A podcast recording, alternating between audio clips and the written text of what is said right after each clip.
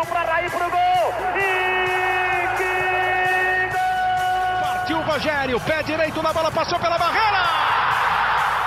Gol! bola, posição legal. Mineiro bateu, bateu, bateu. Gol!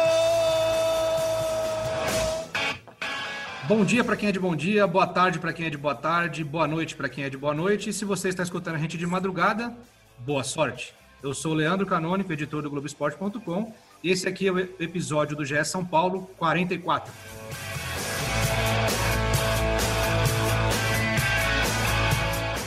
E o programa de hoje eu indico para vocês o seguinte: baixem no Wi-Fi, porque está pesadíssimo, está bastante pesado. Hoje a presença aqui é de Raí, diretor executivo de futebol do São Paulo, e Alexandre Pássaro, gerente executivo do São Paulo. Com a gente para entrevistar os dois, Marcelo Razan, Eduardo Rodrigues e Leonardo Lourenço, para a gente não perder tempo, porque com eles o tempo é marcado. Vamos logo para a primeira pergunta. Razan, seja bem-vindo e boa sorte na entrevista. Fala, Leandro, Eduardo, Léo. Primeiro agradecer para o Pássaro e para o Raí aceitarem o nosso convite. Uma honra para a gente receber os dois mais importantes dirigentes do futebol de São Paulo aqui no podcast GE São Paulo. E eu vou fazer a primeira pergunta já para o Raí. O Pássaro pode complementar se quiser também. Talvez a pergunta que todo torcedor de São Paulo quer saber. Tem alguma posição do clube a respeito dessa pandemia do coronavírus, de quando os jogadores vão voltar a treinar, sobre o futebol, a volta do futebol? Isso já está posto? Bem-vindos, Raí Passa. Boa, boa tarde, boa noite, né? Boa madrugada aqui quem tiver. É, sim, quer dizer, tem um encaminhamento. Ontem teve a reunião na, na CNC e teve um encaminhamento da possibilidade de, é, de volta aos treinamentos. Nós estamos já claro, nos preparando já, já há muito tempo para a volta, para uma volta com, com segurança. Mas é, conversamos com, com o Leco várias vezes, a posição institucional do São Paulo é que, obviamente, que a gente vai é, voltar, e também ouvimos isso da, do presidente da Federação Paulista ontem, é, o campeonato só vai voltar quando tiver é, autorização, né, quando tiver das autoridades responsáveis, sejam elas prefeito, governador, secretários de saúde né, do estado e do município. É, o Leco também deixou, esse é São Paulo, o Leco deixou bem claro assim que é, nós estamos passando por um momento é, complicadíssimo, de urgência, de, de aumento aí nessa, nessa curva triste né, de mortes, e ele está muito sensível a isso também. Então, é, é um momento complicado. São Paulo e, e, o que deixou claro, o que ficou claro é que, obviamente, cada estado tem uma realidade diferente. A gente vê que tem casos em todos os, todos os estados, mas em, em momentos diferentes. Então, a gente, é, a recomendação foi que cada um na sua região, né, federação, é, prefeitura, governador, é, desse os encaminhamentos, né, cada um com a sua autonomia e, obviamente, com a hierarquia. Né? Nós temos os clubes, mas tem também a, a prefeitura e tem o Estado. Né? Hoje a gente viu é, pronunciamento do governador, pronunciamento é, forte, de um momento é, complicado, tentando o máximo possível, né, tentar minimizar essa pandemia, os, as consequências dessa pandemia e a última ordem, até a última ordem, tá até dia 10 ou dia 11, se não me engano, né, dia 10 ou dia 11, é, a recomendação e e também é, impedimento, né, na maior parte das atividades, fora as essenciais, é que é, se cumpra isso até este, este prazo. Então, o que, que o São Paulo está fazendo? Além de ter essa postura institucional de concordar com essa, é, com essa questão das autoridades, respeitar essa hierarquia, é, nós já estamos nos preparando. Né? As férias vão acabar agora, os jogadores é, já devem voltar a São Paulo, já estão em treinamento, estão estão seguindo orientação já, orientações já dos, dos nossos preparadores físicos, né, comissão técnica, é, médicas e fisioterapeutas para cada um na sua na sua área. É, e a, a, a, ideia é que a gente tornar isso cada vez mais homogêneo, né? Quer dizer, agora que acabou as férias, a gente padronizar isso e ir nos preparando para que no momento em que é, possa se voltar à atividade de treinamento, né, no primeiro momento, imagino, imagino eu, com os protocolos devidos para, primeiro de tudo, a segurança também, não só da questão da população em geral, mas também dos atletas. Os atletas também, obviamente, têm uma, uma voz nisso. Mas quando puder voltar, é, seguir também esses protocolos e ter e ter uma volta gradativa para que é, minimizar qualquer tipo de risco. Léo. É, não, dentro dessa preparação que, que você disse que o São Paulo já vem fazendo, o clube já encomendou, por exemplo, testes para fazer teste nos jogadores quando eles voltarem de férias? Passo, quer, quer... Não, nós temos, é, nós temos, inclusive, é, é uma também uma preocupação nossa, é de é, os testes a gente vê que está começando a crescer a, a oferta de testes. Acho que a gente também tem que estar tá ligado à realidade do, do país, né, dos hospitais, a necessidade dos hospitais. A gente ouviu hoje, ouvi hoje do governador também, que foram comprados é, 3 mil né, respiradores e, e pouco a pouco o Estado vai, vai se equipando para. Eu acho que a gente tem que estar tá atento a isso também. E, de qualquer forma, se é, a gente já está encomendando, vendo quais são, é, como posso ter, ter, acesso a isso, a todos os equipamentos de, de segurança. É, e de alguma forma também, quando o, o, futebol voltar, eu acho que o futebol também tem que estar atento para também colaborar, né, dependendo da realidade, do momento da volta, colaborar também na medida do possível, né, é, com, a, com, com a rede, a rede estatal né, de, de, de hospitais. Acho que é uma coisa que há se pensar também, uma coisa que também estava pensando em propor também para a federação, né, para os clubes voltando, vão precisar desses equipamentos, mas também a federação, clubes podem também colaborar com a população em geral. O Pássaro pediu para falar alguma coisinha. Seja bem-vindo, Pássaro. Obrigado a todos, obrigado pelo convite. Aproveito para saudar todos os São Paulinos e São Paulinas aí. Espero que todos estejam bem em casa e as respectivas famílias também. Obrigado pelo convite aí, acho que vai ser uma oportunidade bacana, mim e do Raí, para a gente bater um papo. Que bom que vocês já estão no episódio 44 desse podcast. É, acho que andou rápido aí, eu nem tinha noção que vocês já estavam chegando próximo do número 50, então agradecendo também pela comunicação que vocês fazem a todos os, os torcedores de São Paulo.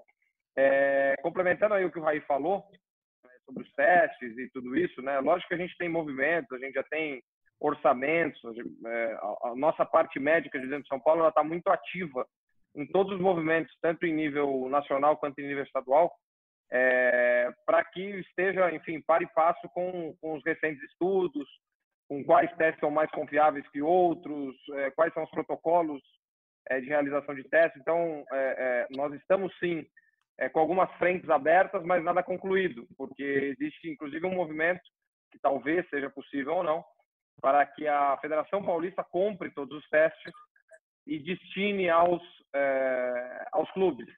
Ou seja, a gente teria uma uniformidade de testes e de método e de marca do teste e tudo isso, Lembrando sempre que a gente fala, como o Rai falou, né, a gente tem uma preocupação muito grande que os testes que a gente use, a gente compre, é, que já esteja no mercado para compra e que a gente compre esses testes, por mais caro que isso possa ser, porque a gente não quer de forma alguma, pelo menos a, a princípio aqui não há uma sinalização de, de testes em sobra, testes em abundância. E, a, e se não tem essa sinalização, a gente, logicamente, a gente não quer tirar do setor público, a gente não quer tirar do Estado, a gente não quer tirar da rede pública de saúde. Então, existe sim, é, a gente tem algumas frentes abertas com esses testes, eles não estão demorando para chegar, se, se, a gente comprar, eles demoram três, quatro dias para chegar. Mas a nossa ideia é, passar desse mês de férias dos atletas, né, que acaba agora dia 30 de abril, é, que eles comecem a retornar para São Paulo, aqueles que não estejam, e a gente comece novamente a controlá-los de uma forma que é impossível que você faça nas férias. Então, que eles estejam perto da gente, ainda que não estejam treinando, porque, como o Raí disse, a nossa posição é esperar autorização para que a gente volte a treinar, mas que eles possam é, seguir talvez um cronograma de testes do CT, que a gente comece a testá-los, que a gente comece a controlá-los, que a gente veja se alguém tem algum histórico nesses 30 dias que possa ter tido alguma coisa, algum sintoma, uma temperatura alta, enfim. Então, é o que o Raí disse, a gente tem nos preparado, a gente tem um plano à frente, e que os ajustes vão depender da, das circunstâncias que mudam a cada dia, a cada hora, a cada minuto. Léo. É, não, só rapidinho complementar. É, nesse período, desde o início do, do, da crise aqui no país, alguém do São Paulo, seja atleta, familiar de atleta, funcionário, eles tiveram algum caso confirmado ou suspeito? Não, não, absolutamente nenhum. Não tivemos, não tivemos nenhum sinal, nenhum sintoma. ninguém próximo à nossa rede teve qualquer questionamento, nem os nossos médicos. Então, eu acho que isso é uma coisa que a gente tem que falar, né, Raí? Eu acho Sim. que esse, assim, durante esses 30 dias nós não tivemos episódios como a gente viu em muitos clubes é, no Brasil, ao redor do mundo, tal, que tiveram até que punir alguns atletas por não respeitar o isolamento social. É, a gente não teve é, episódios desse tipo com jogadores do São Paulo. Acho que todos respeitaram. As informações que a gente tem é que todos treinaram também. Ninguém, enfim, entrou de férias como um todo. Muito pelo contrário, eles mantiveram a forma dentro do possível, dentro de casa, enfim. Então, nós não tivemos nenhuma sinalização de casos, mas continuaremos atentos e seguindo, seguindo o protocolo que nos é destinado nesse momento. É, assim, só para complementar, é, desses não é, não é porque não existiram casos, porque os jogadores ainda não tiveram casos próximos que a gente vai relaxar, quer dizer, desde que os testes estejam estejam disponíveis é, para os clubes, é, a ideia é testá-los enquanto eles já vão estar aqui à disposição e testá-los pouco a pouco, obviamente sem sem aglomeração, né, um a um, testá-los e acompanhando e dar o máximo de segurança para os atletas.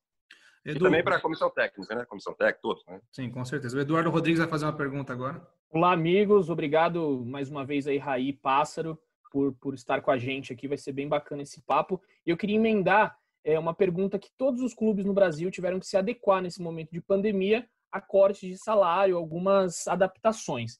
E a gente viu no São Paulo, é, quando a gente conversava com alguns jogadores, eles falavam que ia ter uma conversa com toda a diretoria e aí, depois que aconteceu, né, a gente até chegou a publicar que ia cortar 50% do salário, alguns jogadores, parte dos jogadores, é, não tiveram uma resistência com isso. É, eu queria saber como é que foi essa conversa com os jogadores, o que realmente o São Paulo propôs aos jogadores e já emendo uma outra. Os diretores também sofreram corte no salário? Bom, começo pela última pergunta, sim, sofremos cortes, mesmo que os jogadores é, inclusive é, a comissão técnica também e médicos, aqueles que têm um salário mais mais alto, também acompanharam isso no último no último mês. É, na segunda pergunta que foi colocado primeiro, é, os primeiro de tudo re, ressaltar que os atletas foi uma discussão de alto nível, né? Os, atletas discutindo, existem muitas dúvidas, sejam jurídicas, em, em todos os aspectos, né? Trabalhistas é, e incertezas né? Ninguém sabia. Quando você estava tá, negociando, você não sabe se vai demorar um mês, se vai demorar um mês e meio, se vai demorar três meses. Então, é uma negociação meio, em, em certa forma, é, em, em, aspectos importantes, meio que no escuro. Então, a, a conversa foi muito aberta, sempre montando com, a, com, com a, o entendimento dos, dos atletas, na maior parte dos atletas, e eu até e acho até por, por essa insegurança não existiu é, um acordo formal, mas é, desde que a gente começou né, com, esse, com essa redução, que é a ideia, e aí entra na proposta, né, a ideia, a princípio, obviamente, sem saber ainda quanto tempo ia durar a pandemia, era uma redução, que como foi noticiada, né, de 50%, e é, que esse, esse valor fosse restituído mais à frente, em parcelas, na medida do possível. E essa conversa foi muito foi, foi, foi bem aceita pelos atletas depois eles conversaram entre entre eles. E, e como eu falei não existiu uma um acordo formal um de acordo existiam muitas dúvidas entre eles. É difícil também você conversar é, não estando pessoalmente né com o grupo todo conversamos com lideranças e depois tem a conversa é, entre eles mas desde que aconteceu assim é, a gente diretamente com a gente não, não vimos nenhuma manifestação muito pelo contrário né os jogadores que que estão se alternando no, no, treinamento e comunicação, o contato que a gente teve, é, todo mundo entendendo a situação. Eu tenho duas perguntas aqui, é, uma para o Pássaro e outra para o Raí, até para a gente arredondar também esse, esse tema da paralisação do futebol, de Covid-19, pandemia e tudo mais. É, eu queria saber do Pássaro, se o Raí também quiser dar um, dar um parecer, a gente tem visto na, na Europa vários campeonatos já é, sendo finalizados com ou sem campeão, tá? Eles estão é, praticamente deixando o futebol é, para o segundo semestre. E aqui no Brasil a gente vê em vários setores, né, é, forçando para que o futebol volte o mais rápido possível. É, o São Paulo ele é a favor ou contra o retorno rápido do futebol, ou o São Paulo se alinha mais com um pensamento de deixar isso para o segundo semestre? Ah, eu acho que o São Paulo ele, ele é a favor do retorno do futebol, lógico, né, para todos nós, para nossa torcida, etc. Mas não no retorno rápido, no retorno ao seu tempo, no retorno no tempo em que as pessoas, com certeza muito mais capacitadas que todos nós que estão estudando essa doença, a curva da pandemia e tudo isso, nos sinalizarem que é momento, talvez não ainda para voltar a jogar, mas para voltar a treinar, né? É, então essa é a posição institucional do São Paulo. Acho que tem uma diferença grande é, com a questão da Europa, porque a Europa está terminando a temporada e aqui a gente tinha acabado de começar a temporada. Então, acho que é, se a Europa também tivesse começando a temporada, as decisões não seriam essas. Né? E talvez se a gente estivesse terminando a nossa temporada, talvez nossas decisões seriam parecidas. Então, eu acho que tem uma questão aí é, é do, do, calendário é, que é muito difícil que a gente compare com lá. Né? Na verdade, a gente está começando aqui e, em teoria, nós ainda temos o resto do ano para terminar tudo que a gente começou. Eles teriam mais um ou dois meses para terminar o que eles haviam começado, é, exatamente no período mais crítico. Então, essa é a nossa posição. A gente tem, sim, lógico, que o interesse, a expectativa, o desejo, até a saudade do futebol para a gente voltar, é, mas isso é completamente colocado em segundo plano. É, a gente tem que lembrar também que o futebol ele é uma, uma ferramenta social é, de várias coisas, mas inclusive de exemplo. Então a gente também tem que tomar cuidado para não não usar o futebol como um mau exemplo para a sociedade. É claro que a gente tem que usar o futebol como é, é, é, mais uma ferramenta, talvez uma ferramenta de interação, de diversão, é, de, de, de, alívio desse momento que todos nós estamos passando, mas desde que a gente esteja seguro. Se a gente não estiver seguro, é, da mesma forma que a gente não pode ir ao restaurante, a gente também não deve poder ir a um, a um campo de futebol, a um treino de futebol.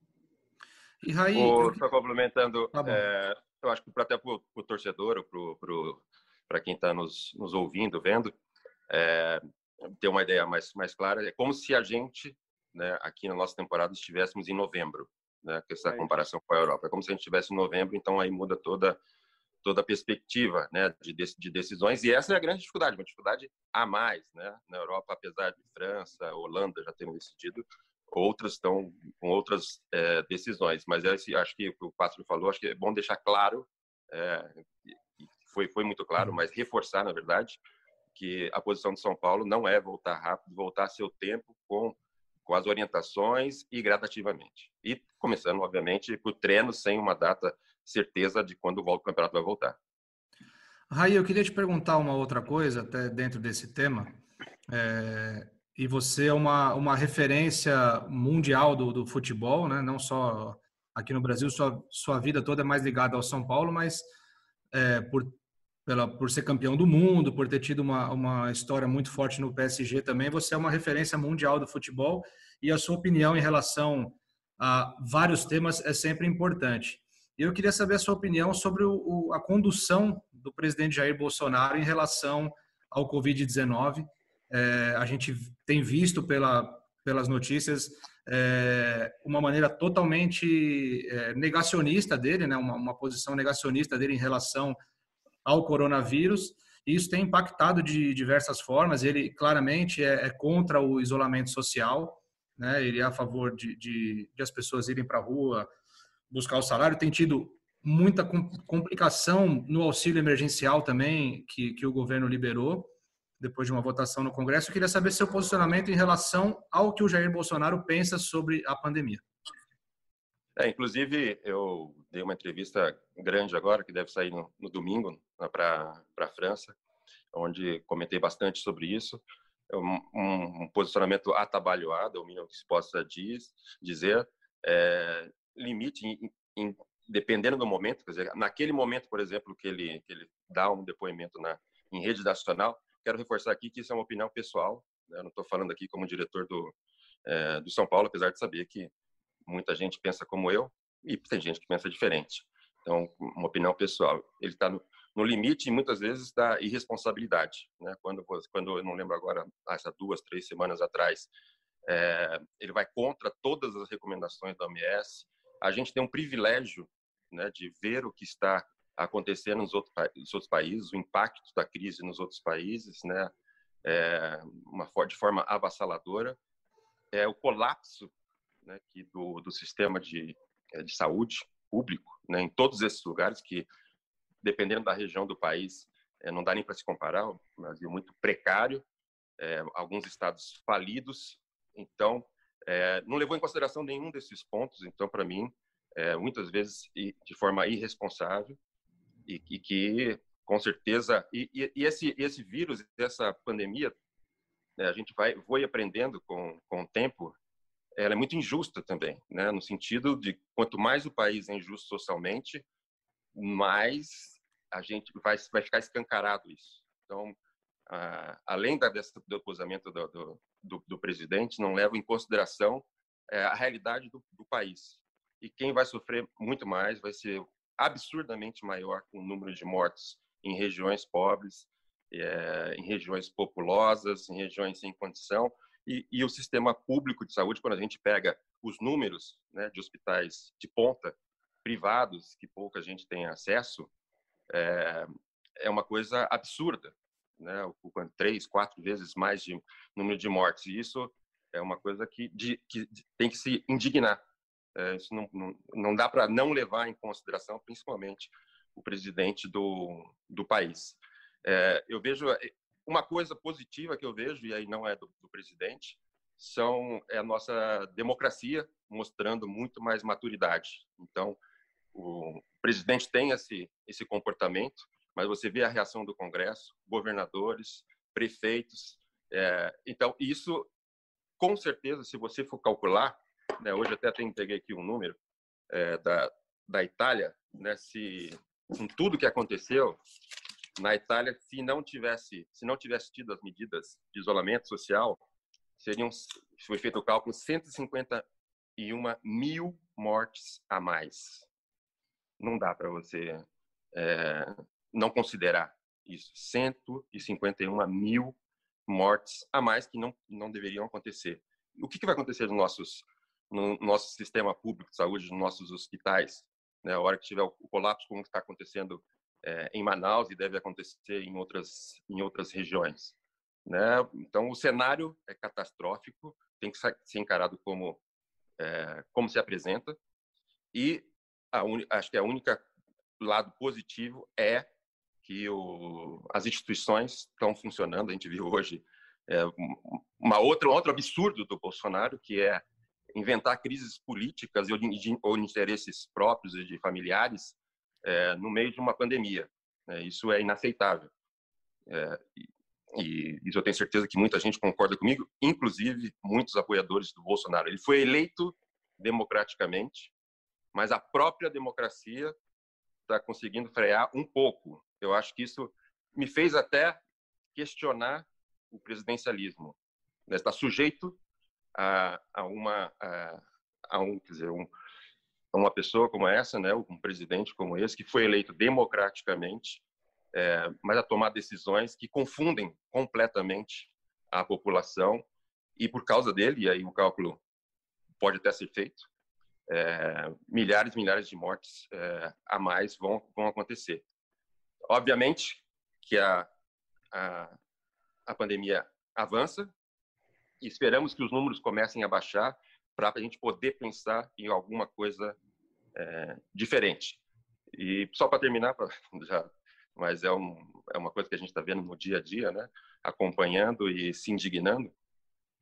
É, para terminar, eu acho que o Brasil tem que aprender as lições da democracia, repensar o seu sistema até, e principalmente é, o que a gente vai ser obrigado a fazer, porque vai ter que ficar mais tempo parado, é a distribuição de renda, repensar a distribuição de renda é, de uma forma radical no, no primeiro momento, mas também repensar o quanto é absurdo essa diferença de renda, o quanto é absurdo é, a, as condições de vida dos brasileiros que vivem em regiões, em favelas, em periferias populosas, sem saneamento básico, né? A gente fala em 40%, agora não lembro o nome certo, mais de 40% sem acesso.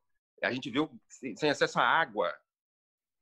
Então isso é isso é um absurdo. É, tem que se indignar. É triste o momento, mas é nesses momentos é, que são as oportunidades para ter avanço e avanço social no, no país, avanço social no, é, no, nosso, no nosso Brasil, no Brasil é, que a gente que a gente que a gente quer ver, que a gente quer ter orgulho, na verdade. A gente não tem orgulho de nada desse outro país que vai ficar escancarado agora.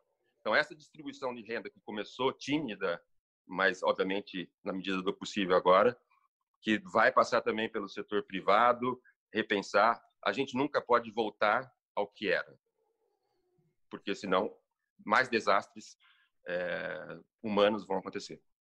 Raí, até aproveitando esse, esse seu depoimento muito, muito forte e muito consciente, é, você é a favor ou contra um processo de impeachment nesse momento?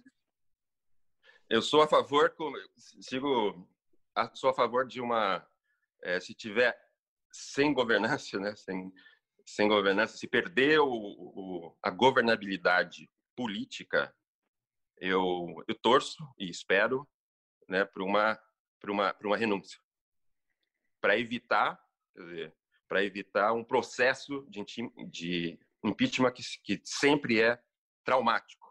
Né? Então, acho no primeiro momento não, não pensaria, porque o foco tem que ser é, o foco tem que ser a pandemia. Todos, todas as instituições, tudo, o Brasil inteiro, qualquer cidadão tem que ser a, a pandemia.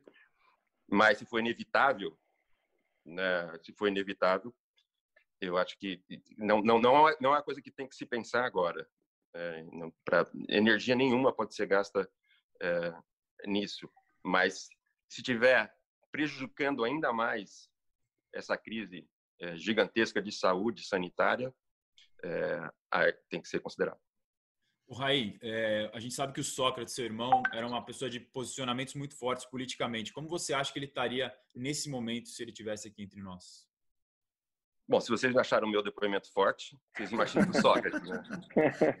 Vocês imaginem do Sócrates. É, falta. Como eu falei, é inaceitável, indignação, é, só que do, na, na, natureza dele, né, de queria queria se colocar e obviamente com, com todo o meu apoio na mesma na mesma linha eu seguiria e ao estilo do do Dr. Sócrates, né, que, que que com certeza já teve, quer dizer, já teve uma importância gigantesca na história do país, né?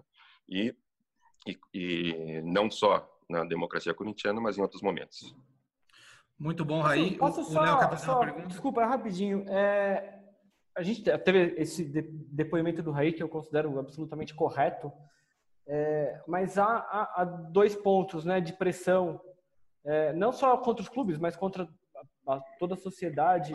É, há uma pressão política uma pressão econômica para a retomada das atividades. Né? A pressão política, principalmente vindo lá de Brasília, como a gente ouviu o Raí falar agora, é a pressão econômica. Como é que o São Paulo e os outros clubes podem é, segurar essas pressões para evitar que o futebol retorne antes do necessário? Como evitar que essas pressões se sobreponham à ciência para evitar que o futebol volte antes do, do, do que é necessário? Se eu pudesse resumir, se posicionando é, institucionalmente e também no, no debate. Né? E, é. eu acho lutando que, pelo aquilo que acredita. Lutando pelo aquilo que acredita. Né? Só complementando aqui, eu acho que é, nós, nós vamos ter esse, esses foros, né, esses espaços para a gente emitir a nossa opinião, que é nada mais é, porque é, a gente fala em retorno de futebol, sempre iniciando-se pelo término dos estaduais, né? Então, é, com certeza, cada federação estadual, enfim, cada campeonato estadual terá o seu próprio novo congresso técnico, uma nova reunião para que se discuta o retorno e etc. É claro que é, quando o São Paulo se posiciona, ou qualquer outro clube se posiciona, é, isso tem peso um, né? Dentro do Campeonato Paulista, por exemplo, tem 16 clubes. É lógico que o São Paulo pode, por exemplo, às vezes vencer ou ser derrotado em uma votação de se retorna daqui X dias ou não. Isso é uma coisa que a gente tem que ter consciência e a gente tem que saber que o sistema em que a gente vive o ambiente em que a gente é afiliado, que é federações, confederação e etc., né, a gente está é, é, sujeito às decisões, seja do, do, do, das pessoas em cargos altos dessas, dessas entidades, ou também da maioria que decide alguma coisa. Então, a gente sabe que é, se daqui a pouco, vamos sair um pouquinho do foco da pandemia, daqui dois anos, é, for votado na CBF, eles decidirem mudar o calendário do Campeonato Brasileiro, ao invés de começar em maio, terminar em dezembro, começar em julho, terminar no outro maio, a gente vai ter que acatar, ainda que a gente seja voto vencido ou que a gente ganhe, enfim.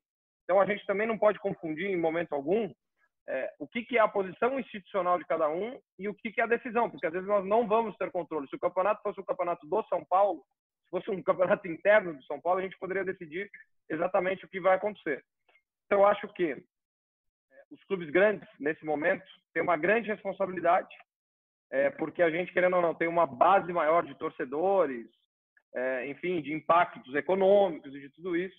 Então, eu acho que agora, assim, assim quando como vai quando dividir uma renda de uma transmissão de TV onde os clubes grandes ganham uma parcela maior por representar uma parcela maior desse desse campeonato, enfim, desse cenário, eu acho também que nessas horas o clube grande precisa se posicionar sabendo também que a sua decisão ou que a sua opinião ela vai sim impactar clubes considerados menores e que nós vamos ter aí a, a locomotiva dessas decisões e a gente tem que ter muita responsabilidade nisso. De novo, eu acho que tem uma diferença é, muito grande da gente retornar competições, aí depois tem uma diferença em retornar treinamentos, e depois tem uma diferença ainda maior que é começar a trazer jogadores para fazer testes. Né? Então, acho que a decisão de fazer testes quase que é individual de cada clube, para que cada clube tenha o controle do seu próprio jogador.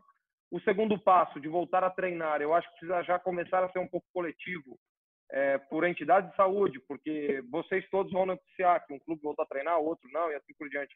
Isso vai dar exemplo. E eu acho que até pela questão esportiva da coisa, né? Porque é, se o São Paulo começar a treinar no dia, vou dar um exemplo aqui, mas no dia 10, é, e o Corinthians só começar a treinar no dia 18, é natural que quando as equipes se enfrentem, o Corinthians vai estar oito dias atrasado nessa preparação. E não faz bem para o nosso ambiente esportivo que haja um desnível é desse. Talvez vai existir um desnível entre estados. Cada estado agora está com a sua regra, mas a gente não está muito preocupado com isso, porque a princípio nós não vamos enfrentar ninguém de outro estado. Então, acho que daí o retorno dos treinos precisa ser uma coisa coletiva e, lógico, o retorno das competições é, precisa ser daí uma decisão é, muito consciente, lembrando que é, em todas as reuniões que a gente tem participado nesses últimos 40 dias, né, Raí, é, sempre se fala em portões fechados. Então, assim, é, é, a discussão ela sempre parte desse pressuposto, porque eu não imagino que se a gente, cada clube pode ter 3 mil pessoas no estádio. Eu acho que a gravidade da situação é como é que você justifica 3 mil pessoas reunidas em uma coisa que não é essencial. Por mais que a gente ame futebol, por mais que a gente viva disso, é, por mais importante que ele seja para o nosso dia a dia, para, enfim, para o nosso despertar e, e, e, e dormir, enfim, por mais que seja importante para a gente, ele não é uma atividade essencial. Então, uma coisa é ter 30 pessoas dentro de um campo disputando uma partida que está sendo transmitida para X milhões de pessoas. Outra coisa é você reunir pessoas para que assistam essa partida em loco. Eu acho que fica um negócio, e não só futebol, tá? Eu digo, é, mas é uma opinião pessoal minha, eu acho que isso vai acontecer com futebol, com teatro, com shows, com cinema e assim por diante. Só, Muito bom, Passa. Pode falar, Só para complementar, é, essa questão, quer dizer, o direcionamento que foi dado ontem, quando a gente fala de pressão, foi que cada um, quer dizer, a CBF deixou bem claro que cada estado né, analise a sua a sua realidade. realidade. Então, é a princípio, até porque é, esse é o lado o lado positivo, né, que quando voltar, é, quando se pensar em voltar, vai ser uma uma competição regional. Esse e quando também for voltar a treinar, seguir todos os protocolos, testes, segurança. Então, eu acho que isso daí é uma coisa de comum acordo. Ontem o presidente da Federação Paulista também estava lá e ele falou que a primeira coisa vai ser a segurança, a saúde. É, o, o Razan vai agora começar um assunto que ele gosta pouco aí, que é mercado da bola. Vai lá, Razan. Para a gente puxar o papo de novo agora mais para São Paulo, é, antes de entrar de vez no mercado, uma das consequências dessa, dessa pandemia é a crise financeira também está afetando os clubes. O Raio e o Pássaro já falaram da negociação salarial que houve com os jogadores. Eu só queria entender no caso específico do Daniel Alves tinha aquele acordo com ele para, a partir de agora, abril, começar aquele pagamento de semestrais, possivelmente junto com parceiros. Houve uma renegociação específica com o Dani, ele aceitou fazer algum acordo? Como ficou o caso específico do Daniel Alves, que tinha aquelas semestrais a serem começadas a serem pagas a partir de abril? É, como eu falei no, no, com, com, relação a todos os jogadores, e o Daniel Alves é o, é, é, é o que teve papel ativo nisso, de entender o momento. É, ele, ele tem esse acordo, tem, tem essa possibilidade também do, do clube ter uma, uma receita com, é, com a imagem dele. Dizer, ele, ele, ele também abriu mão é, de, de muita coisa de receber, né, do, de, de salários dele, para colocar mais à frente, para viabilizar um negócio. Então, você tem um acordo é, geral, né, obviamente, e dependendo das condições e quando é, das condições que os jogadores estão entendendo, a gente vai ver casa a casa. E aí não é não é só ele, né? Quer dizer, tem, tem outros uhum. casos diferentes diferentes aí. Edu, pode mandar bala. É, eu queria saber na, em relação ao Anthony, né? A gente viu aí a, a, notícia de que o campeonato holandês ele acabou, foi encerrado sem um campeão e o Anthony iria agora no meio do ano. Pode haver uma, um prolongamento do, da, do, do Anthony aqui no São Paulo? Como é que está essa conversa com a Ajax? O São Paulo está em contato com eles? Queria saber o panorama e já emendar também, aproveitando, se você já pensa em um substituto para o Anthony ou dentro do São Paulo, Fernando Diniz, comissão técnica, entendem que já tem um substituto à altura do Anthony? Acho que respondendo essa, essa questão do Anthony, a gente precisa só fazer, enfim, recapitular aqui toda a história do Anthony, né? Que a gente a gente fez um esforço gigantesco é, para que a janela fechasse em janeiro e o Anthony não fosse vendido, por maior fosse o esforço do Ajax e até de, de outros clubes, mas principalmente do Ajax naquele momento. E a gente fez questão de esperar a janela fechar para iniciar as negociações, porque a gente não queria perdê-lo no mínimo até o meio do ano. Então, é importante lembrar que o Ajax já criou o Anthony em janeiro. E nós conseguimos, a, a duras negociações e a um custo alto, é, que ele ficasse conosco até junho. É, nesse ponto, infelizmente, a gente está perdendo praticamente dois meses aí que a gente poderia estar tá contando com ele dentro de campo, mas era uma coisa impensável.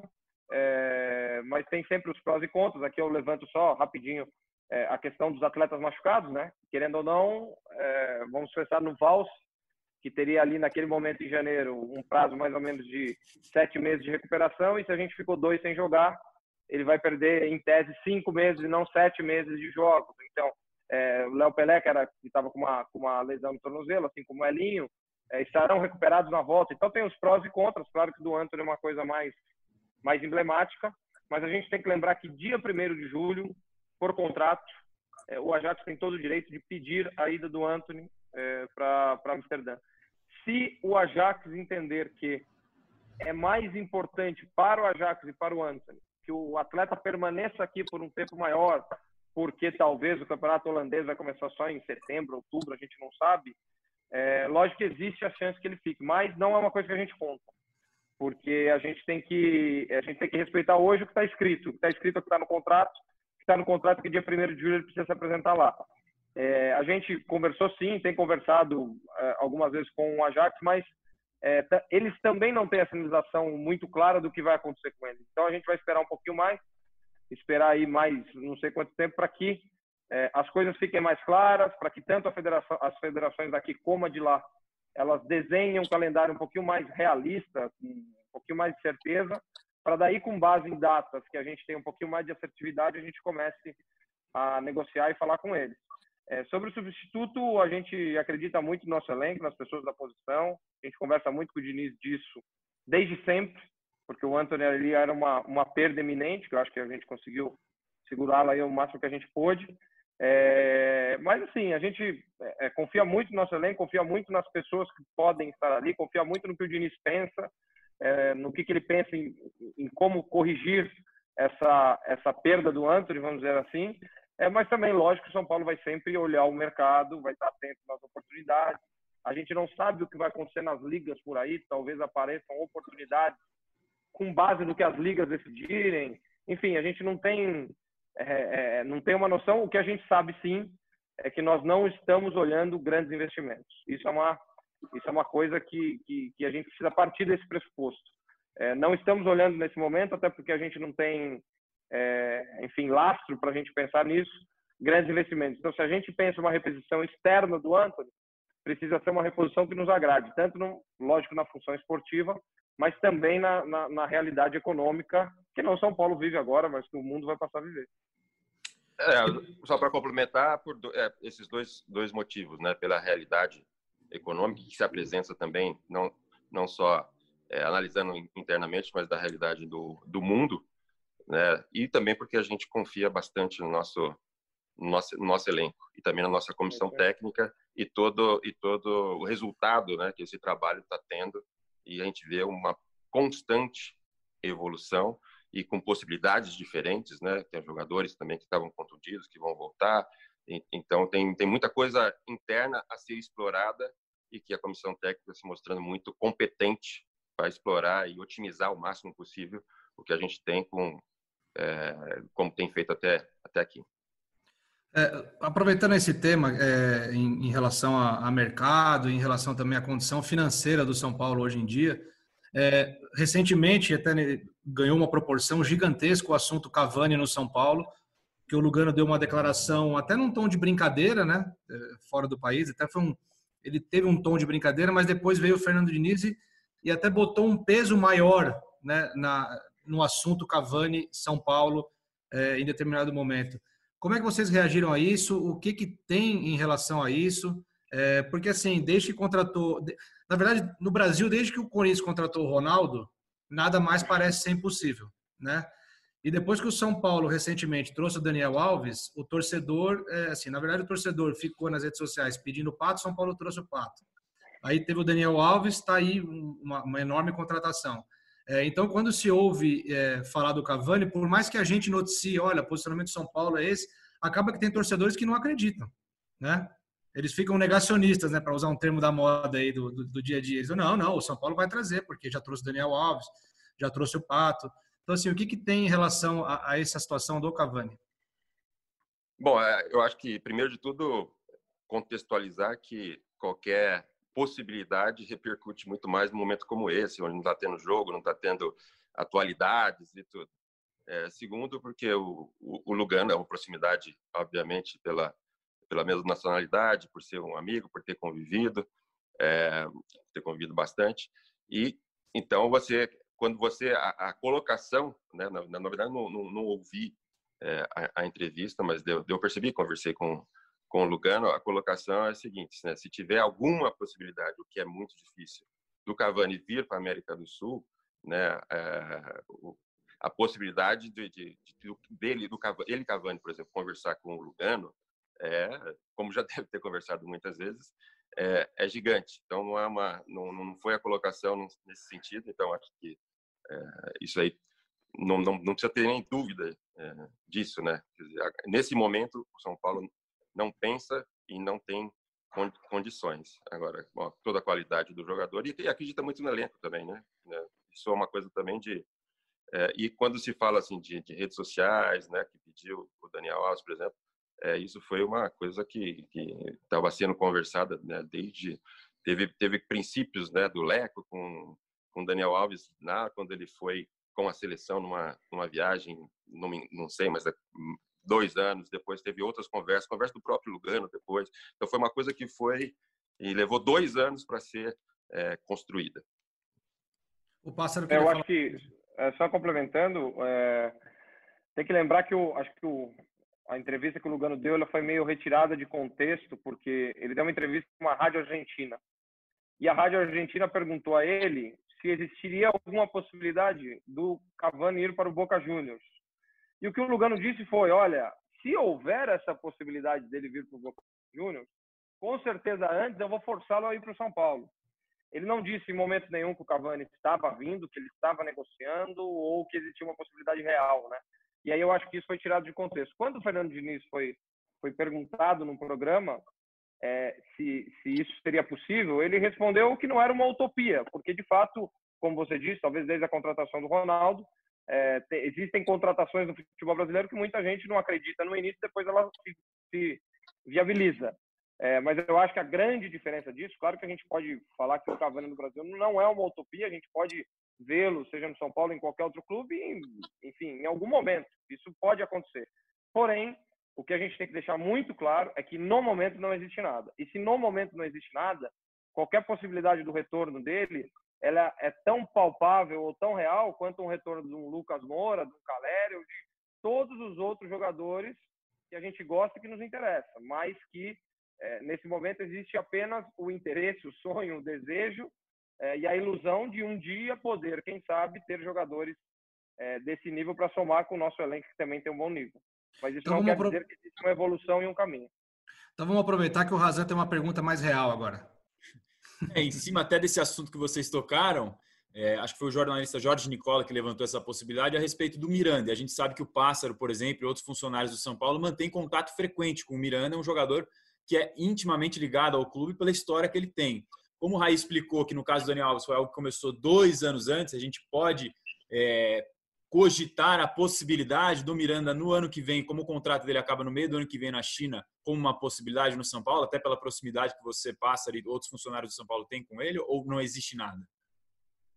Acho que o, o, o Miranda é um cara assim muito querido, é um cara é, completamente inserido no ambiente são paulino. É, ele tem assim a, o São Paulo e as pessoas como como uma extensão da família dele. Isso a gente pode comprovar.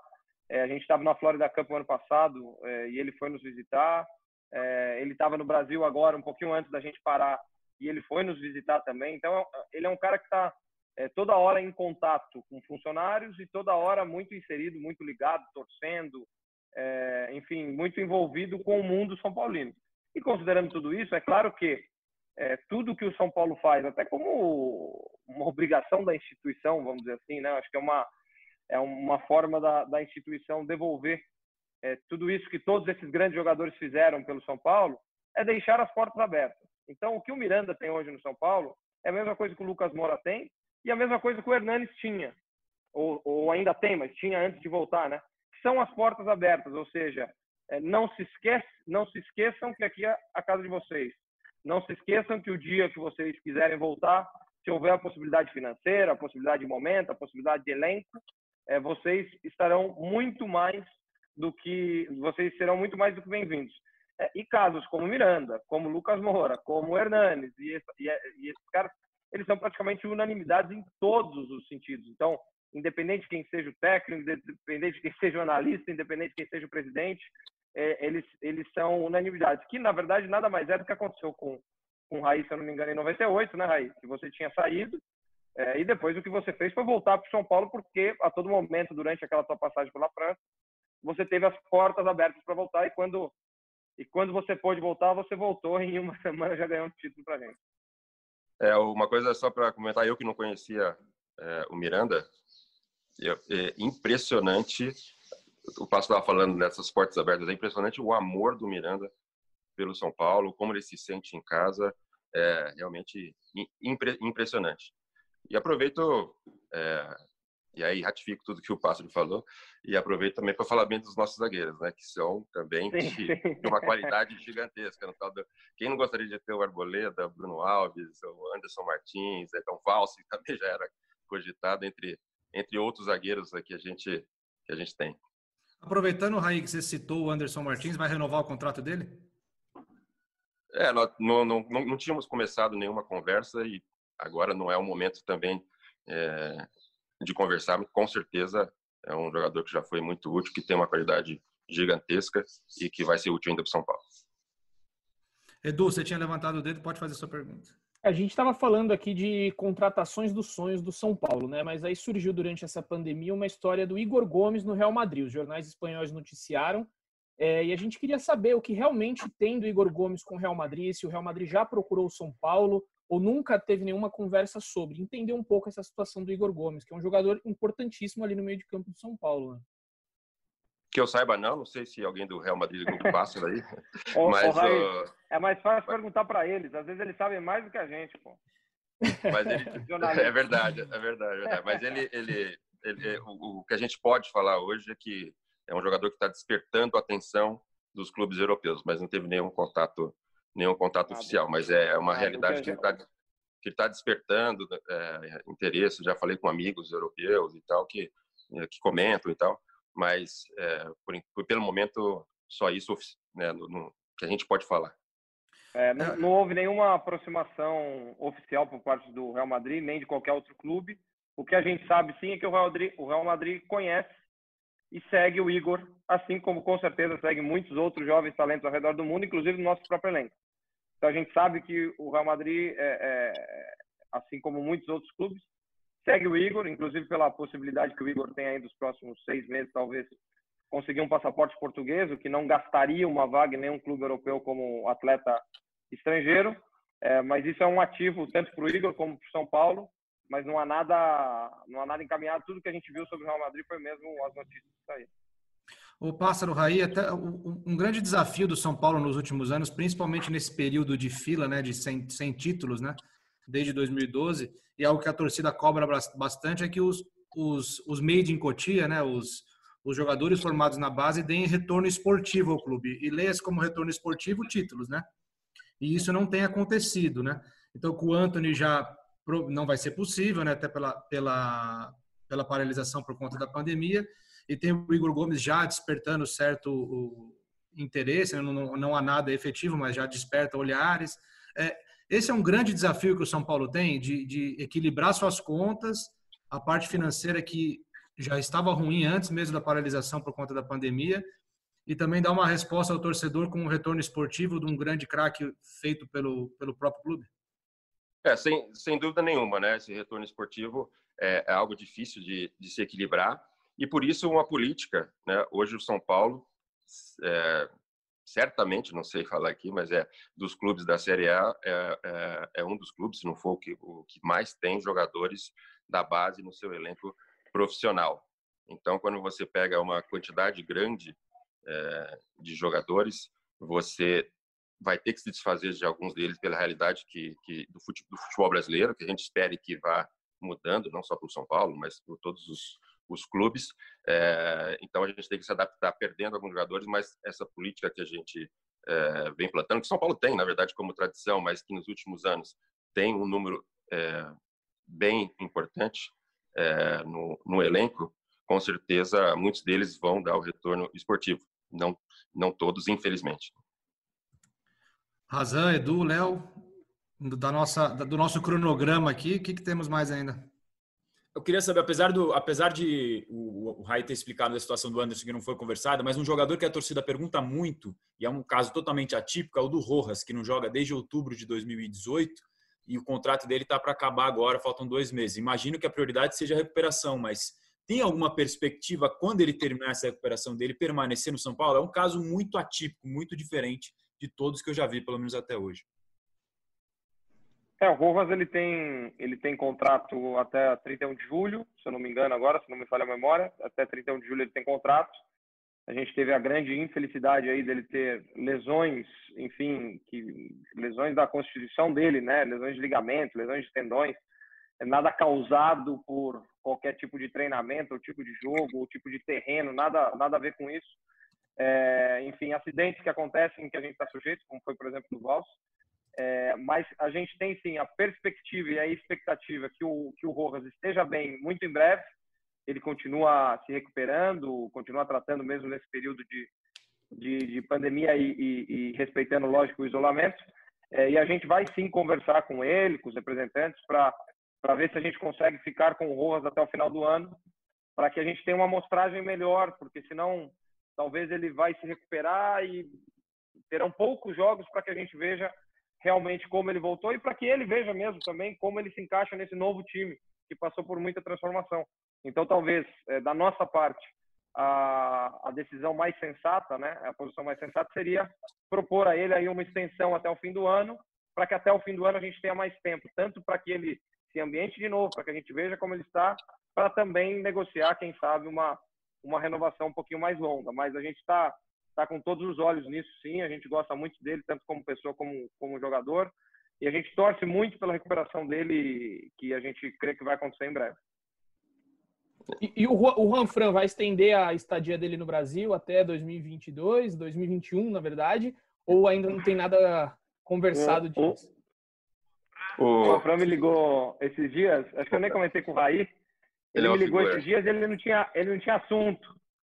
E depois de uns dois, três minutos que eu tava com ele da linha, eu falei, fala, Juan, o que, que, que, que você quer falar? Ele falou, não, Tô te ligando pra gente ficar uns 15 minutos juntos, porque eu tô há 30 dias só com a minha esposa e com meus filhos falando espanhol. Eu não posso perder o meu português, eu quero treinar com você. falei, tá bom, então vamos falar português. Mas ele não perdeu nada do português. É um cara que se adaptou muito bem com o Brasil, é, mais do que o próprio Brasil, acho que é o próprio São Paulo, né? Ele é um cara que, é, que se identificou muito rápido, mas não podia ser diferente, porque é um cara de, de um coração maravilhoso que se, que se doa ao máximo é, para o São Paulo, para as pessoas do São Paulo, para os funcionários, para a instituição, para a história. É, e, e, ele muito consciente que é e muito é, sabedor do, dos acontecimentos do futebol pelo, pela experiência que ele já tem. É, todos nós sabemos que o contrato dele termina no final do ano, é, mas que isso é uma coisa que a gente não corre riscos, né? É, com certeza o Juan Fran é, ele nos ouviria ou conversaria conosco ou iria expor o que ele pensa sobre ficar no São Paulo antes de pensar em qualquer continuidade da carreira dele. Então é uma coisa que não nos preocupa, que com certeza durante o segundo semestre é uma coisa que nós vamos tratar com ele, com o Diniz, enfim, com o presidente, com todo mundo. Mas é uma, é uma. Ele gostou muito do Brasil. Quem sabe ele possa ficar um pouquinho mais com a gente. Léo. Gostou muito. Também falei, também falei com ele. Ele, ele, ele também mostra um, uma, um carinho muito grande, né? Sim. Entendendo completamente a situação, com um carinho muito grande pelo, pelo São Paulo, pelo, pelo Brasil. E quando eu liguei, liguei alguns, algumas semanas atrás e falei para ele, Juan, acho que vai passar de dezembro, hein? Ah, é? Vai até, vai até janeiro? Até quando? Muito bom. O Juan Fran é muito próximo de um membro aqui desse, desse podcast, que é o Eduardo Rodrigues, né? Do... Bom dia, Tricolor. Bom dia, Tricolor. bom dia. O Léo tinha levantado dele fazer uma pergunta. Vai lá, Léozinho. Vamos lá. Não, é o seguinte, o, o, São Paulo é um clube que se notabilizou recentemente pela troca constante de treinadores, mais do que a gente considera ideal. É, inclusive, é uma crítica recorrente ao clube que tem sido feita. É, agora, olhando para trás, assim, vocês identificam quais erros foram cometidos nessas trocas é, e de que forma essa revisão, essa, é, esse entendimento é, na relação com o Fernando Diniz hoje, que parece ser um técnico que tem um suporte da diretoria maior do que os outros tiveram é, recentemente? É, não, não falando do, do, ano passado, né? Quer dizer, isso não é o que ninguém gosta, não é, não é o ideal e a gente está é, tá vendo aí uma, um caminho longo do Diniz aqui no, no São Paulo. É, do ano passado, realmente, do começo do ano, foi uma acabou não dando resultado, né? A escolha e obviamente que depois, né, uma obra depois de depois do resultado é fácil falar, né? A gente não sabe o que que ia acontecer se fosse outra decisão. E, e no ano passado, quer dizer, não deu certo com o Jardine no início. E depois, na verdade, foram não foram trocas, né? Teve uma foram é, a escolha do Cuca, teve um período, né, para ele chegar aqui. E depois é, o Cuca decidiu sair e, e veio o Diniz que a gente está muito contente, né? Então, quer dizer, a ideia deles é, de sempre e também em 2009 nunca foi é, com ter tantas trocas e muitas delas independentes da nossa da nossa vontade ou da nossa atitude. Né? Razan, você queria fazer alguma pergunta? Vamos queria lá, saber a respeito do Gonzalo Carneiro, agora que foi reduzida essa pena dele, o Fernando Diniz já falou que pensa em contar com o jogador. Existe algum planejamento para ele, assim como existe esse do Rojas que o Pássaro mencionou? O Pássaro está é o... em contato direto aí com a, com a o, o, o, Gonçalo Carneiro tem contrato até março do ano que vem. Nós temos uma, uma cláusula que nos permite até o final desse ano notificá-lo e renovar esse contrato. E diferentemente do Rojas, né, nós temos esse prazo para que a gente veja como ele retorna. É, então ele deve retornar para o Brasil na semana que vem. Eu estou em contato com os representantes dele. Ele deve retornar na semana que vem para o Brasil. A gente, a gente só está estudando exatamente como fazer isso de uma maneira segura para o Gonçalo, né? Porque ele vai ter que pegar avião, vai ter que passar aqui na imigração como um estrangeiro chegando no Brasil. Então a gente já está vendo exatamente como que é o melhor jeito, qual que é a melhor data, qual que é o melhor voo para que ele possa chegar aqui, para que ele se instale novamente em São Paulo, para que a gente comece é, também com ele a fazer os testes de coronavírus. É, e a ideia inicial é que ele inicie essa nova pré-temporada com a gente é, até para que o Diniz conheça. Isso não quer dizer nenhum direcionamento esportivo mais longo do que isso. Né? O que a gente quer é que ele, que ele se integre, que a gente entenda como ele voltou, é, para que a gente entenda como, é, como está o desejo dele esportivo e tudo que ele, que ele passou durante esse último ano, é, para que o Diniz o conheça, né? mais, do que, mais do que ele conhece só por vídeos e informações hoje, e aí a gente, com certeza, daqui a um tempinho, com um pouquinho mais de segurança, a gente vai tomar novas decisões aí. Mas a gente fica feliz com a decisão e a gente fica feliz pelo retorno do, do Gonzalo, que, que independentemente do erro que cometeu, é um, é um cara muito que a gente sempre gostou muito e um, e um jogador que a gente acredita. De tudo indica que, que, tu, que tudo indica que, indica que tenha sido um tropeço pontual, né? Um, Exato. Um cara sensacional. É, é, eu queria saber, é, o Pássaro, né, que acabou falando no Bola da Vez da ESPN sobre Gustavo Maia, e naquela ocasião você disse que o São Paulo não tinha recebido a parcela da, da venda de, da opção de compra por conta da pandemia, problemas no Barcelona. Como é que está essa situação? Em que pé está o Gustavo Maia? Vai para o Barcelona depois da pandemia? Melou? Como é que como é que tá? Tá igual, Edu. É, na verdade, o que acho que há 40 ou 45 dias eu disse no Bola da Vez continua igual. O Barcelona não pagou porque existe lá uma ordem interna do Barcelona é, de suspender todos os pagamentos, até porque eles estão nessa questão de pandemia um pouquinho antes que a gente. E eles suspenderam os pagamentos a gente continua em contato, enfim, a cada três, quatro dias com eles, é, para a gente entender a programação disso, é, para que todos saibam, a FIFA, quando ela soltou uma, uma circular aí recentemente, porque tem muitos clubes no mundo, vocês podem imaginar a quantidade de clubes que tinha dinheiro a pagar, o dinheiro a receber, e aconteceu tudo isso, né? O mundo parou. Então, mas a FIFA ela diz que não serão concedidos novos prazos é, para pagamento então, o que a gente tem feito é, o Barcelona sabe que deve, mas a gente tem um relacionamento é, antigo e um relacionamento a zelar com o Barcelona. A gente também tenta entender, assim como tem alguns credores do próprio São Paulo, que também estão entendendo esse momento de valores que o São Paulo tem que pagar a outros. Então, a gente está tentando seguir essa mesma escadinha. É, temos falado com o Barcelona sobre o pagamento do 1 milhão de euros que eles têm pela opção de compra do, é, do Gustavo Maia. O que mudou de 40 dias para cá é a cotação do euro. Então, antes a gente estava falando em 5 milhões de reais, hoje a gente está falando em 6. Né? Então, esse 1 milhão de euros está valendo hoje 6 milhões de reais. É, e se ele vai ou não para o Barcelona, é uma decisão que o Barcelona tem que tomar até 30 de junho. Então, se eles notificarem o São Paulo e pagar o restante do valor até 30 de junho, é, o Gustavo Maia vai sim para o Barcelona a partir de 1 de julho. Caso contrário, o que é devido é, é, é, são esses 6 milhões de reais agora, né, com a cotação de hoje, é, e o, e, o, Gustavo Maia fica aqui. Léo, só rapidinho, duas curtinhas se der para o pássaro, só para explicar assim bem curto. A questão do prato com o River está em dia o pagamento? E como é que funciona essa questão do valor do câmbio? Vocês, quando negociam em euro ou em dólar, esse valor varia de acordo com, a, com, com, o valor cambial ou isso é fixado na negociação?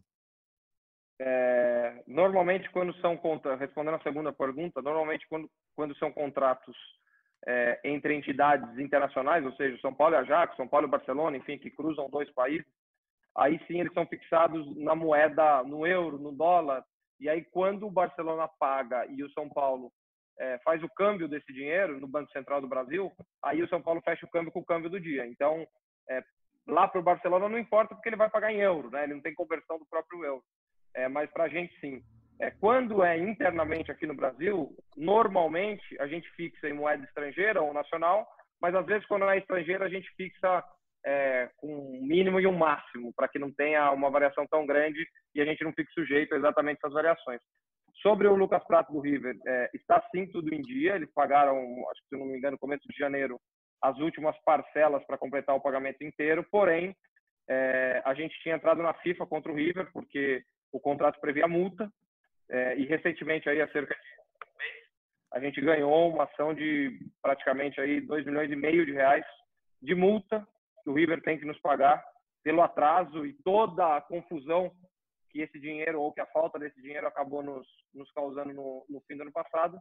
É, e o River tem sim que pagar e está negociando direto com o nosso diretor financeiro, o Elias, é, para saber como que ele faz esse pagamento. Então, eles têm que pagar, já passou o prazo de recorrer, eles não recorreram e agora a gente tem que receber esse dinheiro, só vamos exatamente saber como que nós vamos receber. Muito bom. O Leozinho tem uma última pergunta. Vamos lá, bem rapidinho. É, voltando à história do Maia, né, que vocês que foram que foi vendida a prioridade do jogador, é, que é uma forma de buscar uma receita sem ter que, que liberar o jogador logo de cara, assim. É, essa é uma modalidade que São Paulo tem buscado agora. Existem outras negociações semelhantes sendo é, tocadas nesse momento? É, não, eu acho que não é, é não é uma invenção nossa mas com certeza é um incentivo desse momento que a gente que a gente está, né? O Raí quando quando chegou no futebol há praticamente aí três anos, se não me engano, dois anos e meio, é, é, dois e meio, ele, ele vem incentivando esse tipo de prática nossa é, para que a gente ache mecanismos diferentes, não novos, mas diferentes, talvez estejam ali um pouco adormecidos, para que a gente possa tanto fazer caixa quanto trazer jogador, enfim, porque a gente possa pensar um pouco fora da caixa de como a gente pode é, pode fazer alguma coisa diferente e essa diferença tem uma vantagem competitiva no mercado. Não existem movimentos parecidos, é, mas com certeza é, é, é uma ideia é, que nos agrada, porque é uma coisa que tal, e talvez agrade o clube. Então, no Barcelona, nesse caso, ele não estava pronto para comprar o jogador naquele momento, não por falta de dinheiro, mas por ainda incerteza absoluta naquele jogador, mas também não queria correr o risco né, de, de perder o jogador. Então, ele faz uma coisa no meio do caminho, que para ele é bom e para a gente a gente entendeu que, que, que é bom também. É, e, e, a gente se vincula nisso para que é, a gente possa ter uma receita sem necessariamente perder o jogador de cara. O, eu vou pedir só licença rapidinho aqui. Eu combinei com o Raí 15 e 18, a gente está gravando hoje, é uma quarta-feira. A gente começou com um, um, tempo marcado aí e o Raí combinou de dar mais 10 minutinhos. Eu combinei com ele 15 e 18 de liberar. A gente continua só mais um pouquinho com o Pássaro, mas eu vou liberar o Raí. Raí, queria agradecer em nome Valeu. do Globoesporte.com a sua presença aqui e queria te abrir o espaço para você falar sobre a ação que você fez na Gol de Letra. A gente viu no seu Instagram hoje. Se você quiser dar uma palavrinha sobre isso. Legal, cada um está tentando colaborar da melhor maneira. Já participei de várias campanhas e a gente, a Gol de Letra, já há 20 anos, mais de 20 anos, quase 21 anos, é, na, em regiões é, pobres, né, com muitas dificuldades em São Paulo e no Rio de Janeiro, Vila Bertina e no, e no Caju. A gente já está perto, né, tava, no, até no vídeo que eu gravei era 20 toneladas, perto de 40 toneladas de alimentos e, de higiene que a gente está conseguindo estamos conseguindo nessa, nessa campanha, que está fazendo uma baita diferença e a gente vê cada vez mais famílias se, se cadastrando. Então, que a gente, na medida do possível que a gente for é, sentindo o potencial, já estamos nos mexendo, né? A gente quer fazer aquele cartão digital para facilitar a entrega de cestas básicas, né? Que ele pode comprar no mercado local, só produtos de, é, de cesta, cestas básicas. Então, é, pelo que parece, e aí obrigado pela oportunidade, a campanha, assim como várias outras, né? Esse é o, esse é o Brasil que a gente quer, o Brasil que a gente, o novo Brasil, mais muito mais solidário já é, do, do que é e que as pessoas estão estão participando e aproveito para para convidar novamente é, entrar no, no, site da, da Godileta pelo Instagram da, da Godileta que é Funde Godileta, né? Com F U N D Godileta entre ali é, é, é fácil é, fazer, a, fazer a doação e com certeza faz uma diferença gigante é, na vida das pessoas nesse, nesse momento. Né? Nossa ideia é ajudar em maio, junho, mas também estendendo para julho. E se tivermos a participação de mais gente, vamos poder ajudar ainda muito mais. Obrigado. Obrigado pelo seu tempo, Raí. Foi excelente o papo. A gente continua mais um pouquinho com o pássaro. E se cuida aí, cuida do, dos seus. Lave a mão e passe álcool em gel.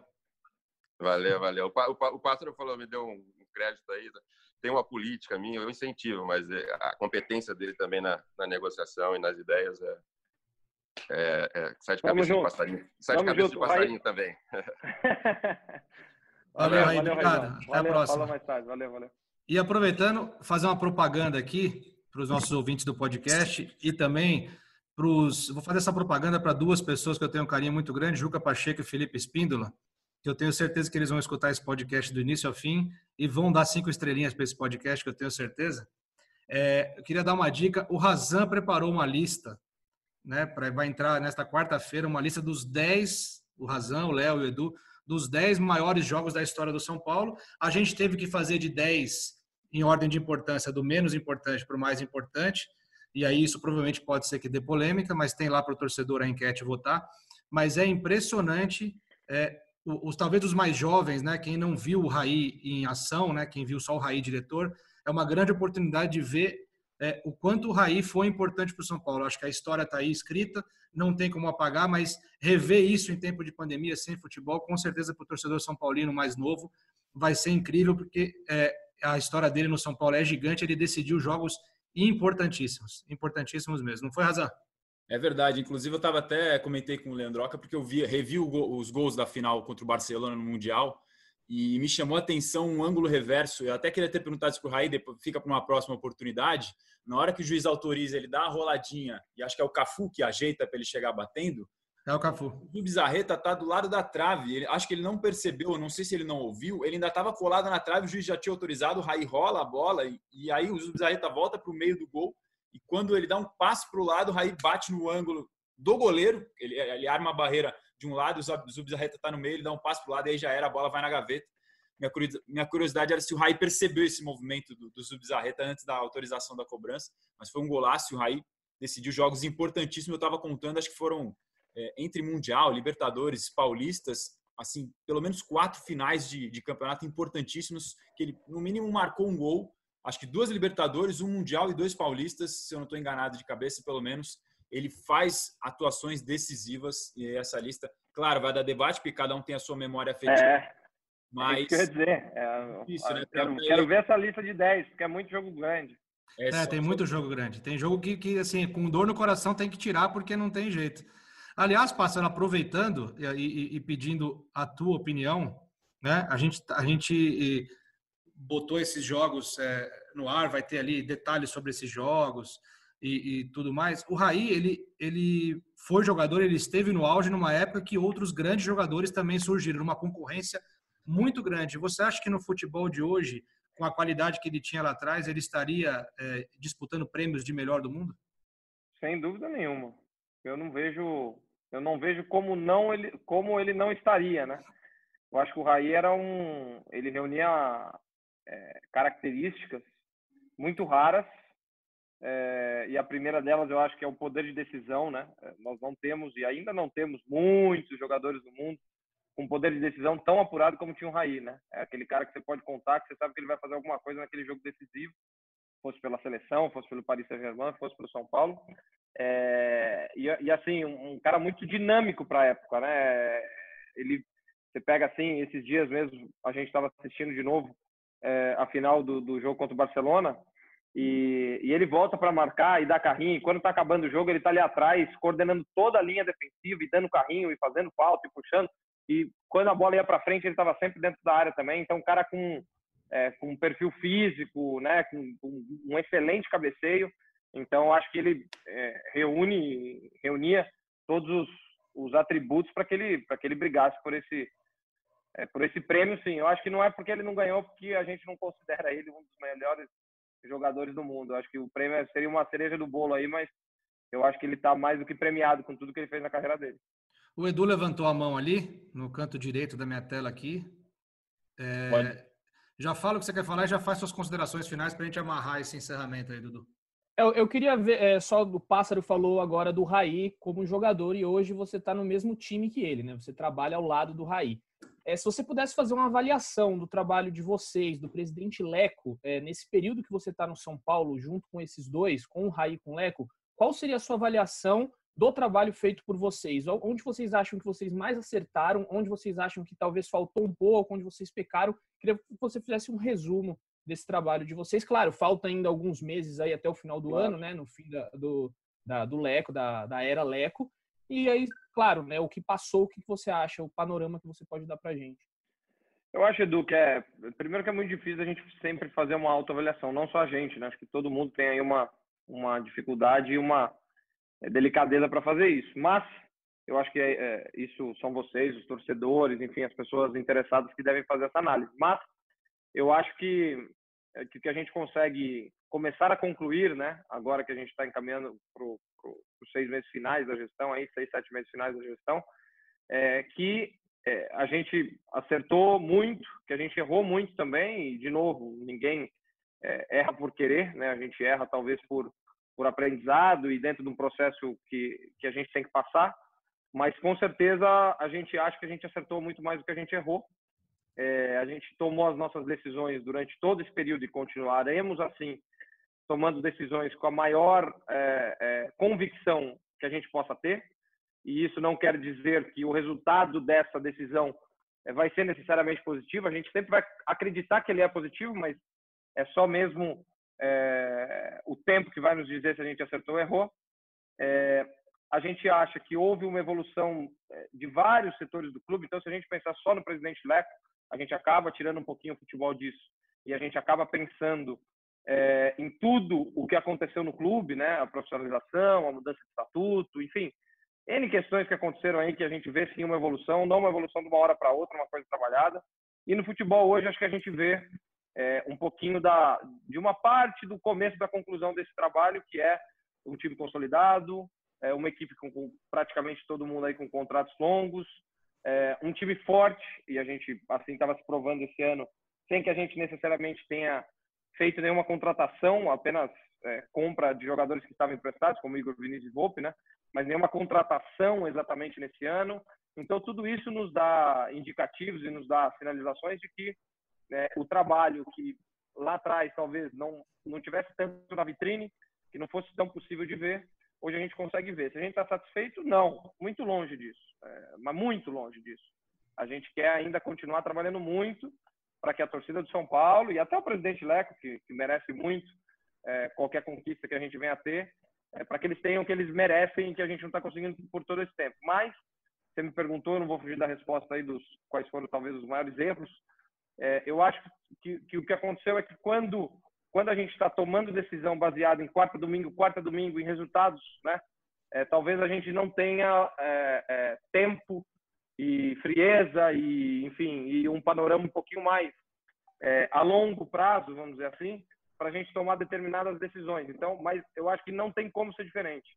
Eu acho que o tempo nos prova que o trabalho a médio e longo prazo ele se prova assim é, frutífero. É, a gente consegue hoje ver os frutos desse trabalho, mas é, a gente tem que lembrar que a gente vive num ambiente que é o futebol muito imediatista e que às vezes a gente tem sim que tomar decisões baseadas nesse imediatismo. Não só a gente do São Paulo, mas todos os outros clubes a gente tem visto tem visto isso. É, mas no Brasil o cenário é um pouquinho mais quente, vamos dizer assim, né? Um pouquinho mais é, tá, tá, fervendo um pouquinho mais, como sempre, talvez por nossas características culturais, como talvez pela nossa paixão do futebol, que é muito maior do que muitos países por aí. Mas a gente tem sim um, uma, uma certeza de, de um caminho bom da gestão, de um caminho bom das nossas decisões, de um caminho bom de tudo que a gente fez, mas a gente quer que ele melhore e muito ainda, e é para isso que a gente vai continuar trabalhando muito é, nesse tempo que nos resta, ou enfim, no tempo que a gente estiver aqui. Razan, suas considerações finais, depois o Edu. É, primeiro agradecer o Pássaro e o Raí por terem aceitado o convite aqui para bater mais de uma hora de papo com a gente sobre São Paulo, foi muito bom. É, deixar duas perguntas finais para o Pássaro. É, em relação ao Galeano, se vocês pensam em contratar esse jogador que se destacou na base do São Paulo, São Paulo acho que tem a opção de comprá-lo até o final do ano. E em relação ao ano passado, Pássaro, é, o São Paulo fez investimentos altíssimos, né? altíssimos em jogadores muito importantes. Acabou não tendo resultado esportivo. Hoje, a gente está vendo o fruto de alguns desses jogadores rendendo agora em 2020. Mas vocês acham que talvez passou um pouco na régua do gasto financeiro dessas contratações? Essas duas para fechar e já agradecendo os dois pelo, pelo papo aqui. Imagina, foi um, foi um prazer dividir essa hora com vocês aí. Sobre o Galeano, é uma coisa que nós vamos tomar essa decisão. Ele tem o último ano dele de sub-20 esse ano, que sinceramente a gente não sabe como vai ser, né? A gente toda hora que a gente fala de volta, volta, volta, a gente fala sempre de categorias profissionais, né? Existe um mundo da base aí que a gente está muito preocupado porque é, como que se testa todas as categorias, todos os jogadores, esses jogadores vão para a escola, voltam, dormem no CT, enfim é uma questão muito delicada, mas com certeza nós vamos continuar de olho no Galeano, foi até aniversário dele esses dias, ontem ou anteontem, é, falei com ele, e a gente vai continuar é, de olho nele para que a gente tome a melhor decisão no final do ano, baseado em tudo que, que for acontecer até lá. É, sobre o ano passado, né, a gente, muita gente fala de ah, os gastos, é, se passou da régua, se não passou, acho que isso é muito relativo a gente, lógico que a gente contrata jogadores e contrata treinadores e melhora softwares e melhora a nossa estrutura interna no CT, as nossas condições de trabalho, enfim. Claro que a gente faz tudo isso é, buscando o troféu, né? buscando vencer. Mas isso é uma coisa que, infelizmente, a gente não controla. É, não, não existe uma regra linear de quem gasta mais é, ganha mais. Talvez o que acontece é o contrário, né? Aquele que começa a ganhar mais, ele acaba tendo mais receitas de todos os lados para que ele continue gastando mais, né? Eu acho que é, eu acho que o ciclo é um pouquinho ao contrário. Mas o que a gente fez foi sim é, fazer o esforço que a gente entendeu que estava dentro do nosso alcance, aprovado por todos naquele momento, é, para que a gente melhorasse o time do São Paulo, né? Tanto dentro quanto fora de campo, em perfil de liderança, em perfil de pessoa, e também esportivamente, né, para que esse time pudesse ter maiores chances e mais estruturado e mais homogêneo no sentido é, é, das pessoas, né, do caráter de cada um que está dentro do, do, elenco hoje, é, para que isso também fosse mais uma força para que a gente pudesse buscar os nossos objetivos, que é ganhar campeonatos. É, então, com base, com base em tudo isso, a gente continua nessa busca em nenhum momento, por exemplo, vamos, vamos falar aqui o caso é, do Tietê, que não que é um jogador que foi caro, né? Foi uma aquisição cara, né? É, em nenhum momento, pelo menos a gente não consegue vislumbrar essa, esse momento ainda na frente. A gente vai entender o Tietchan como um investimento que não valeu a pena se a gente não ganhar algum campeonato. Eu acho que são coisas diferentes. O Tietchan hoje ele é sim um investimento que valeu a pena porque ele tem uma relação custo-benefício gigantesca, porque ele joga praticamente todos os jogos, ele joga em mais de uma posição, ele tem um histórico é, com o Fernando Diniz, mas um histórico vencedor em outras equipes. É, enfim, então, é, lógico que se esse elenco, se esse grupo, se a gente conseguir chegar aos nossos objetivos e poder comemorar um ou mais títulos no fim, vai ser ótimo. É, mas, é, para fim de contratação, não quer dizer que por uma bola na trave que talvez bate e entre, outra que bate e saia, isso quer dizer que aquele investimento não deveria ter sido feito porque a bola bateu na trave e saiu. Então, é, a gente está sim feliz com o que a gente montou. E a partir do que a gente montou, a gente quer continuar buscando o que nos vai deixar ainda mais feliz. E não só a gente, né? Quando eu digo a gente, a gente diz todos nós são paulinos, todos nós envolvidos com essa comunidade gigantesca que a gente só quer fazer feliz. Isso é muito importante, que eu tenho um amigo meu e um primo também que são São Paulinos, eles vão gostar de ouvir isso aí. Leozinho, é com você agora. Legal, não, só queria, na verdade, agradecer ao Pássaro pelo tempo, desejar boa sorte. Acho que ele vai participar de decisões importantes nas próximas semanas. E aproveitar também para agradecer o Raí, que já não está mais aqui com a gente, mas é, que pôde conversar bastante tempo com a gente, principalmente pelo, pelo depoimento correto e bastante corajoso dele. O Raí, mais uma vez, demonstra que, que, que sabe o tamanho que tem e que entende o papel dele como ídolo e que ele não pode simplesmente se calar numa situação crítica como que a gente está vivendo agora. É isso aí, pessoal. Concordo, Obrigado. concordo 100%, não. É, só aproveitando a oportunidade também, concordo, endosso 100% o que o Rai disse. É, e fico feliz com que aqui, pelo menos nessa mini maioria que a gente está aqui nesse, nesse podcast, é, estejamos todos de acordo com isso. Isso mostra, acho um caminho é, bem promissor para frente da gente como ser humano, como pessoa, como cidadão, como sociedade. O Léo que eu não conhecia, é, muito prazer e, e, não que você está convidado a participar do nosso dia a dia no CT tão logo a gente volte, porque eu acho que isso vai, vai demorar um pouco mais, mas tomara que você some aí muita informação para os torcedores são paulinos. Obrigado de novo pelo convite. Valeu, obrigado. Muito, bom, Pássaro. Eu queria, antes de, de encerrar, queria agradecer ao, ao Juca Pacheco e ao Felipe Espíndola, que intermediar essa, os dois intermediaram essa, essa baita entrevista aqui que o Raí e o Pássaro deram. Foi muito bacana, Pássaro, eu agradeço você e ao Raí também pela presença aqui no podcast é São Paulo. Foi muito bacana e eu acho que foi tiveram assuntos bem importantes e, e, que o torcedor são paulino vai curtir. A gente já está aí caminhando para um milhão e meio de downloads. Vamos esperar que, que a gente consiga superar essa marca aí e que esse seja um sucesso de downloads aí, porque o programa, como eu disse no começo, tá pesado, vai precisar do Wi-Fi para baixar. Valeu, gente. Muito obrigado. Eu que, eu que agradeço a todos vocês.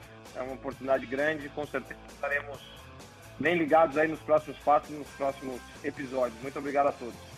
Leandro, é, eu, eu, poderia me despedir? Você não me chamou para me despedir, cara. Fiquei chateado, fiquei triste.